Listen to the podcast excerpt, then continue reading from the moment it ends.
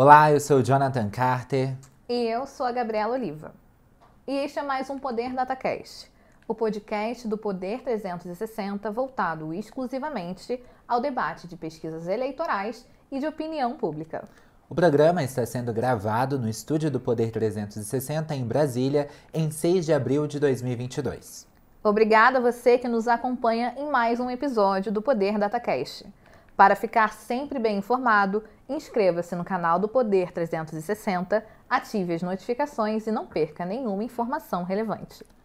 O Poder DataCast recebe neste episódio David Bacelar, coordenador geral da FUP, Federação Única dos Petroleiros. O programa abordará a percepção dos brasileiros sobre a privatização das estatais. Para começar, a jornalista Vitória Queiroz nos apresenta os principais dados do Poder Data.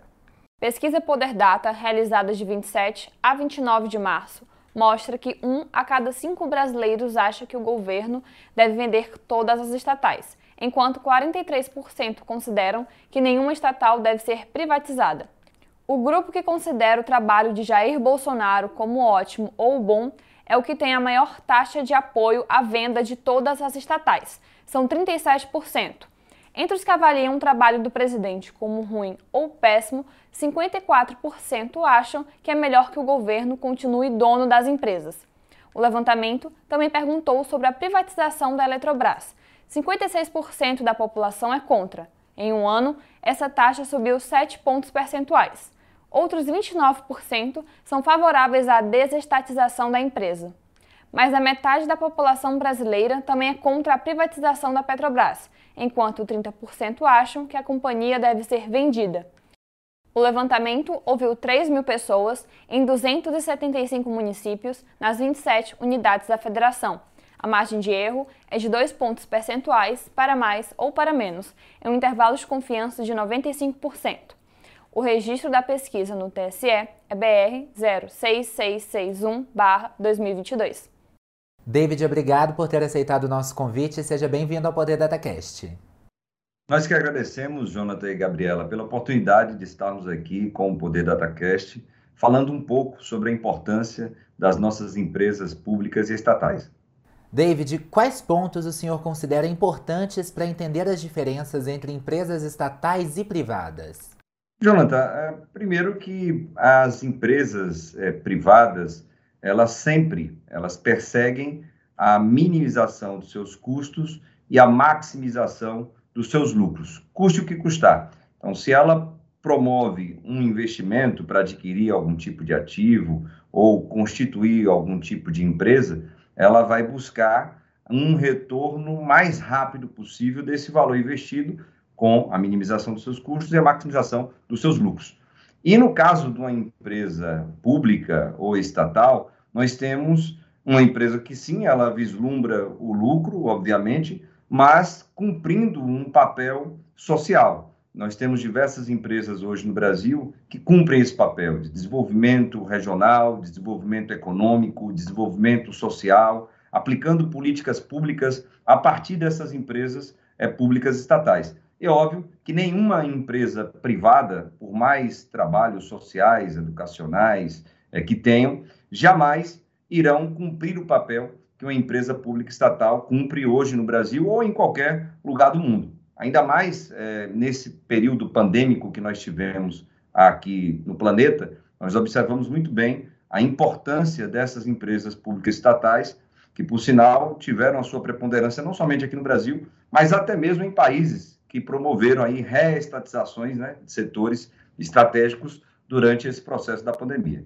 O último levantamento da pesquisa Poder Data mostrou que 20% dos brasileiros pensam que o governo deve vender todas as empresas estatais, enquanto 43% acreditam que nenhuma deve ser vendida. Como o senhor analisa essa diferença? Bem, Gabriela, a população brasileira ela já sente na pele o peso das privatizações que foram feitas ao longo é, dos governos neoliberais que nós tivemos. Estamos falando das grandes privatizações que ocorreram, principalmente ali no governo Collor e Fernando Henrique Cardoso, principalmente no setor de telecomunicações e também no sistema elétrico. Lembrando que as distribuidoras de energia elas começaram a ser privatizadas nessa época. E hoje nós temos tarifas caras nós temos é, péssimos serviços com relação, por exemplo, à telefonia. Estamos falando aqui, por exemplo, da internet no Brasil, que é uma das piores do mundo e mais caras, com apenas quatro operadoras controlando praticamente é, esse mercado no nosso país. Então, a população ela já sente na pele o peso das privatizações. Por conta justamente disso, não foi surpresa alguma para nós, nós vermos que a população brasileira ela é contrária à privatização das empresas públicas e estatais em sua ampla maioria. É, essa pesquisa que foi feita é, pela Poder Data, ela demonstra perfeitamente isso.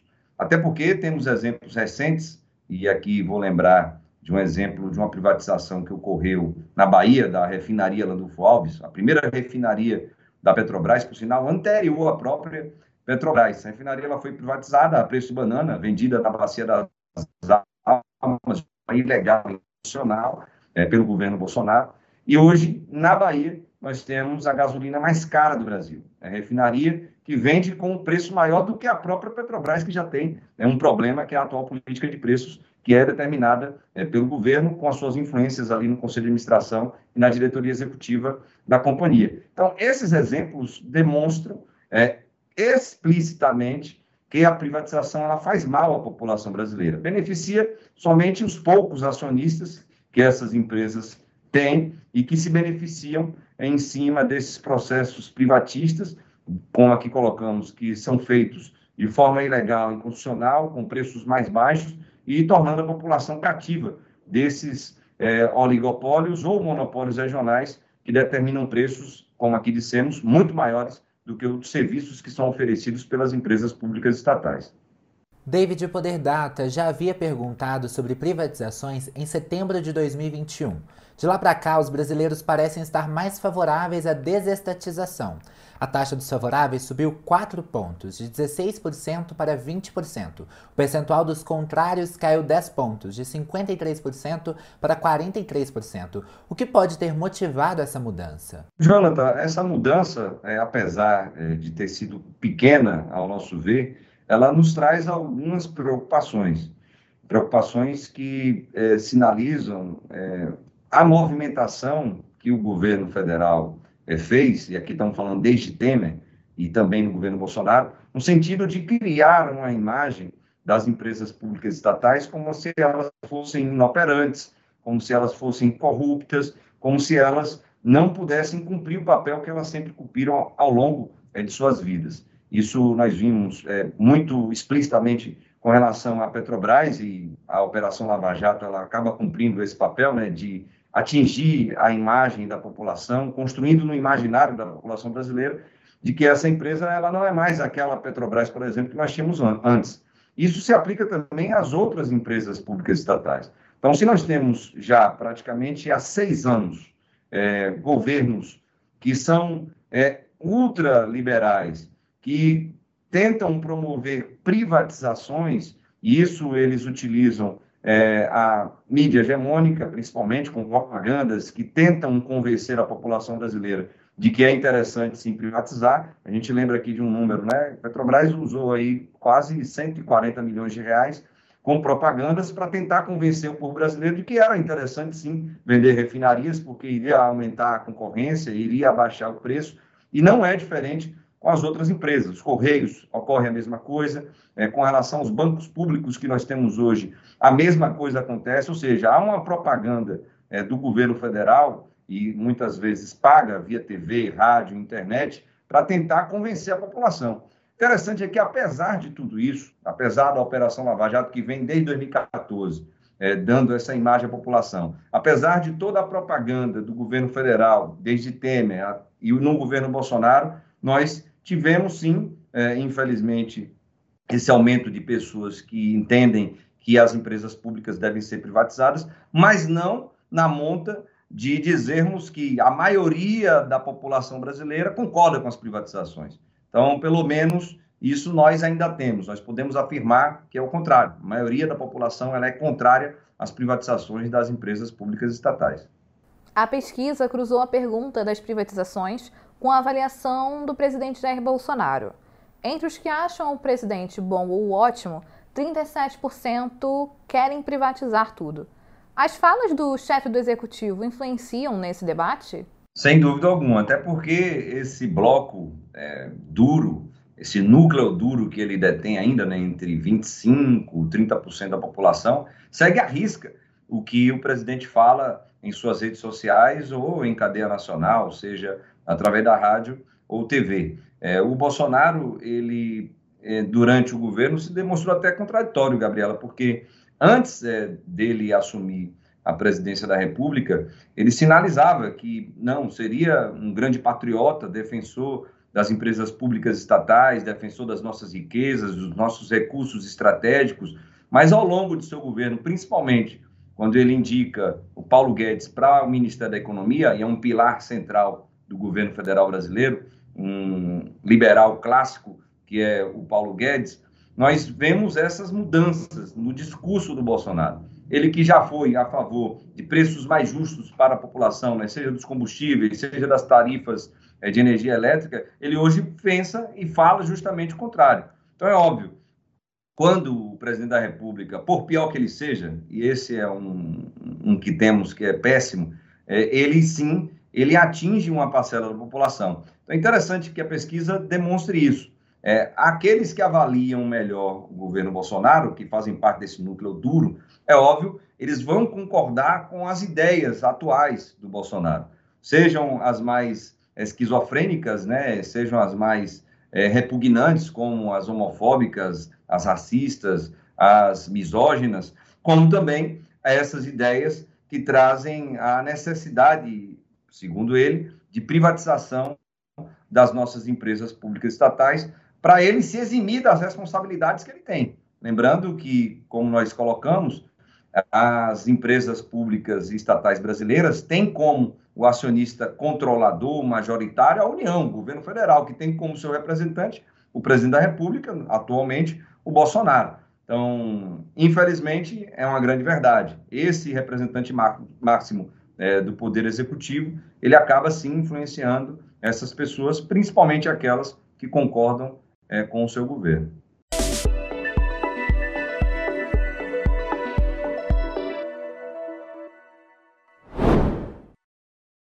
Neste segundo bloco, o programa abordará as movimentações das privatizações da Eletrobras, da Petrobras e também o cenário eleitoral para 2022. David, no fim de fevereiro, o Poder 360 divulgou que a Petrobras registrou lucro recorde em 2021. Os preços dos combustíveis tiveram alta no início de 2022. Como esse quadro mudaria se a Petrobras fosse privatizada?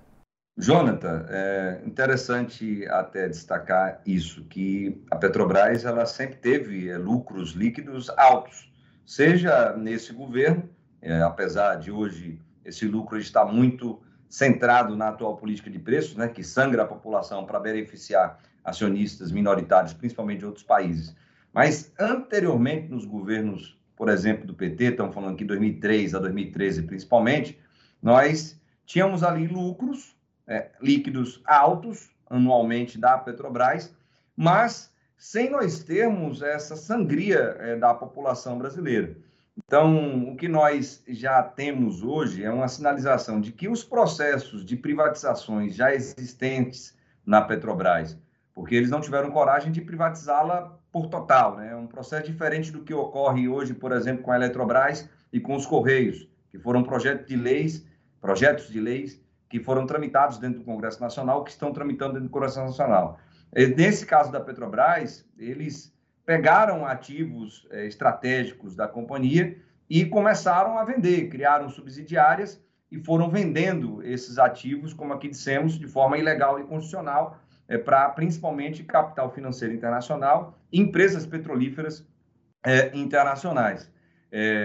Com essa movimentação que já houve, de uma privatização às escusas da nossa querida Petrobras, nós já temos essa mudança, né? Uma Petrobras que nasceu em 53 com esse caráter, com esse objetivo, né, de abastecer o mercado nacional, de desenvolver regionalmente todo o país, de trazer um desenvolvimento industrial para o nosso país. Tivemos essa mudança para hoje termos uma empresa que, infelizmente, ela se utiliza dos seus lucros líquidos altos para transferir as nossas riquezas para outros países via dividendos. É óbvio que com a privatização total da Petrobras, que é um sonho do Paulo Guedes, é um sonho do Lira, por sinal que já se manifestou dessa forma, é um sonho do próprio Bolsonaro, que já disse que a Petrobras é um problema e que deveria ser privatizada.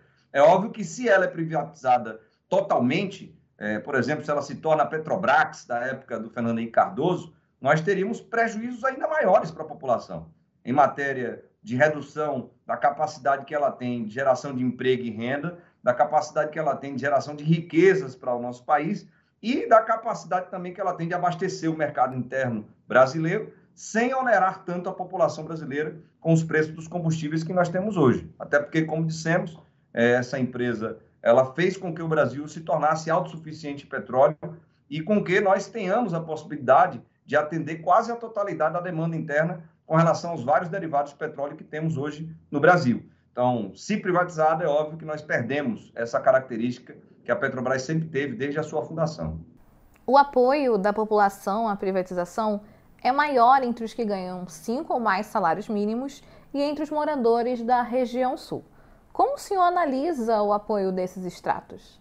Bem, Gabriela, é, recentemente nós tivemos um exemplo é, no norte do país de quão importante é uma empresa pública e estatal. Né? Estamos falando aqui do apagão que houve no norte do país falando ali da cidade de Macapá.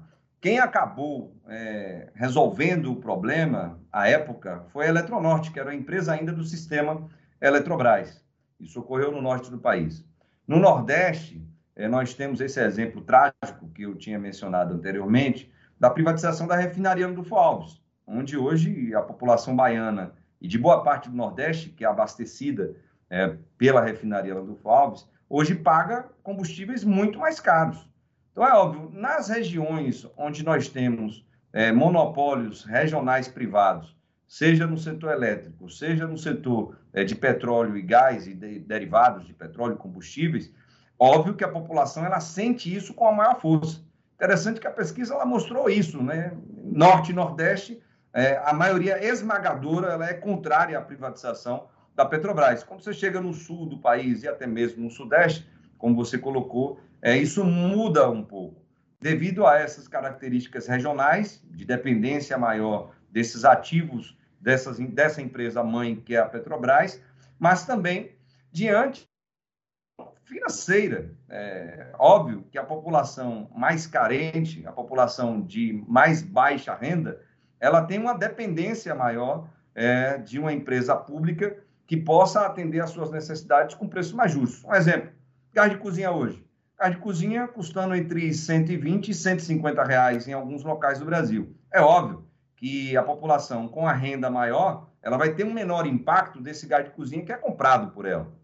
A, a pessoa que tem um salário mínimo, ela vai estar gastando mais de 10% do seu salário mínimo para comprar um botijão de gás de 13 quilos. Então, isso também se reflete diante das necessidades das pessoas isso ficou bem evidente na pesquisa do Poder Dado.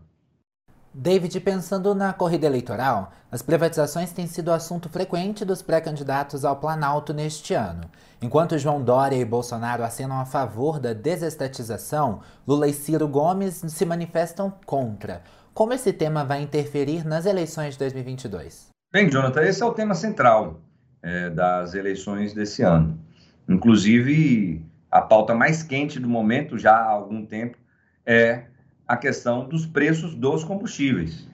Nós temos aí hoje, como nós colocamos, um desespero do governo Bolsonaro com relação a esse tema, porque ele sabe muito bem que a população ela está já revoltada com os preços que são praticados hoje aqui no Brasil por conta dessa decisão da alta administração da Petrobras que foi indicada pelo próprio Bolsonaro. A população já sabe que se está caro, a culpa é do Bolsonaro. Então, esse tema central, ele traz essas reflexões, né? A reflexão sobre como o Estado ele trazer mudanças nas políticas das empresas públicas e estatais. Infelizmente, tanto o Ciro quanto o Lula, eles conseguiram compreender isso e já colocar no plano de governo que está sendo apresentado nas diversas entrevistas e que vai aparecer é, na campanha presidencial para esse ano. Até porque, Jonathan, nós sabemos que somente com essas empresas públicas estatais sob o controle é, do Estado brasileiro é que nós poderemos mudar é, a política de preço de combustíveis que nós temos hoje. É inadmissível, como aqui colocamos, que um Brasil que é autossuficiente de petróleo, que tem refinarias para refinar esse petróleo, que ele fique é, dependente de uma política de preços que utiliza como parâmetro o preço barril do petróleo no mercado internacional, o dólar, custos de importação, ou seja, que dolariza os nossos preços, enquanto nós, brasileiros e brasileiras, trabalhadores e trabalhadoras, inclusive da própria Petrobras, recebemos tudo isso em real. Então, esse tema é, dos combustíveis, ele está atrelado diretamente a essa questão das privatizações, ou seja, das empresas públicas e estatais. Então, por isso, nós veremos, sem dúvida alguma, no decorrer da campanha eleitoral, manifestações é, acerca desse tema. Como você colocou, é, o Dória, Bolsonaro, defendendo as privatizações, mas não sei até que ponto esse discurso ele vai é, se valer é, diante da população brasileira, porque as pesquisas, inclusive a que nós estamos aqui discutindo, demonstrou que a população ela é contrária então é meio estranho um candidato à presidência da República ele colocar essa defesa das privatizações, sendo que essas privatizações irão atingir de morte o brasileiro brasileira que vai votar lá em outubro de 2022. Então, na sua avaliação, o debate sobre esse tema pode enfraquecer ou fortalecer os pré-candidatos? Sem dúvida alguma. Na nossa compreensão, aqueles candidatos que defendem eh, as empresas públicas e estatais e um Estado forte e soberano, eles terão vantagem grande perante os outros candidatos que irão defender privatizações e a redução do poder do Estado. É, a população brasileira ela percebeu muito que é importante o Estado ele estar forte em diversos setores. Lembrando aqui que o Bolsonaro, no início do seu governo, ele defendia a privatização do SUS. O Guedes ele apresentou propostas para que o SUS ele viesse a ser privatizado.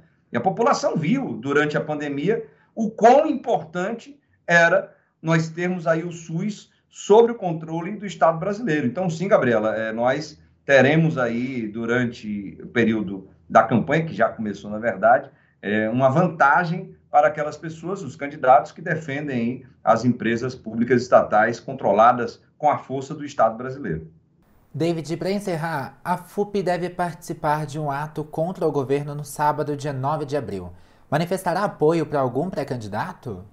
Jonathan, é como é, nós sempre fizemos é, desde o início desse governo, é, nós estamos participando de todos os atos de rua que ocorrem pelo Brasil. A FUP, a Federação Única dos Petroleiros e Petroleiras, tem aí 13 sindicatos filiados a ela e uma base de trabalhadores e trabalhadoras que felizmente participam dessas atividades. No dia 9 não vai ser diferente. Nós estaremos lá dizendo fora Bolsonaro, porque nós não queremos um Estado que não tenha soberania, soberania energética, soberania alimentar. Nós queremos um Estado forte. E é óbvio que nós compreendemos que temos, sim, é, candidaturas que podem fortalecer ainda mais empresas públicas estatais como a Petrobras, Eletrobras, Caixa Econômica Federal, Banco do Brasil e outras. Nós temos aí uma plenária nacional da FUP que ocorrerá entre 5 e 7 de maio, e nessa plenária nós teremos ali uma definição com relação a esse apoio da categoria petroleira a uma determinada candidatura.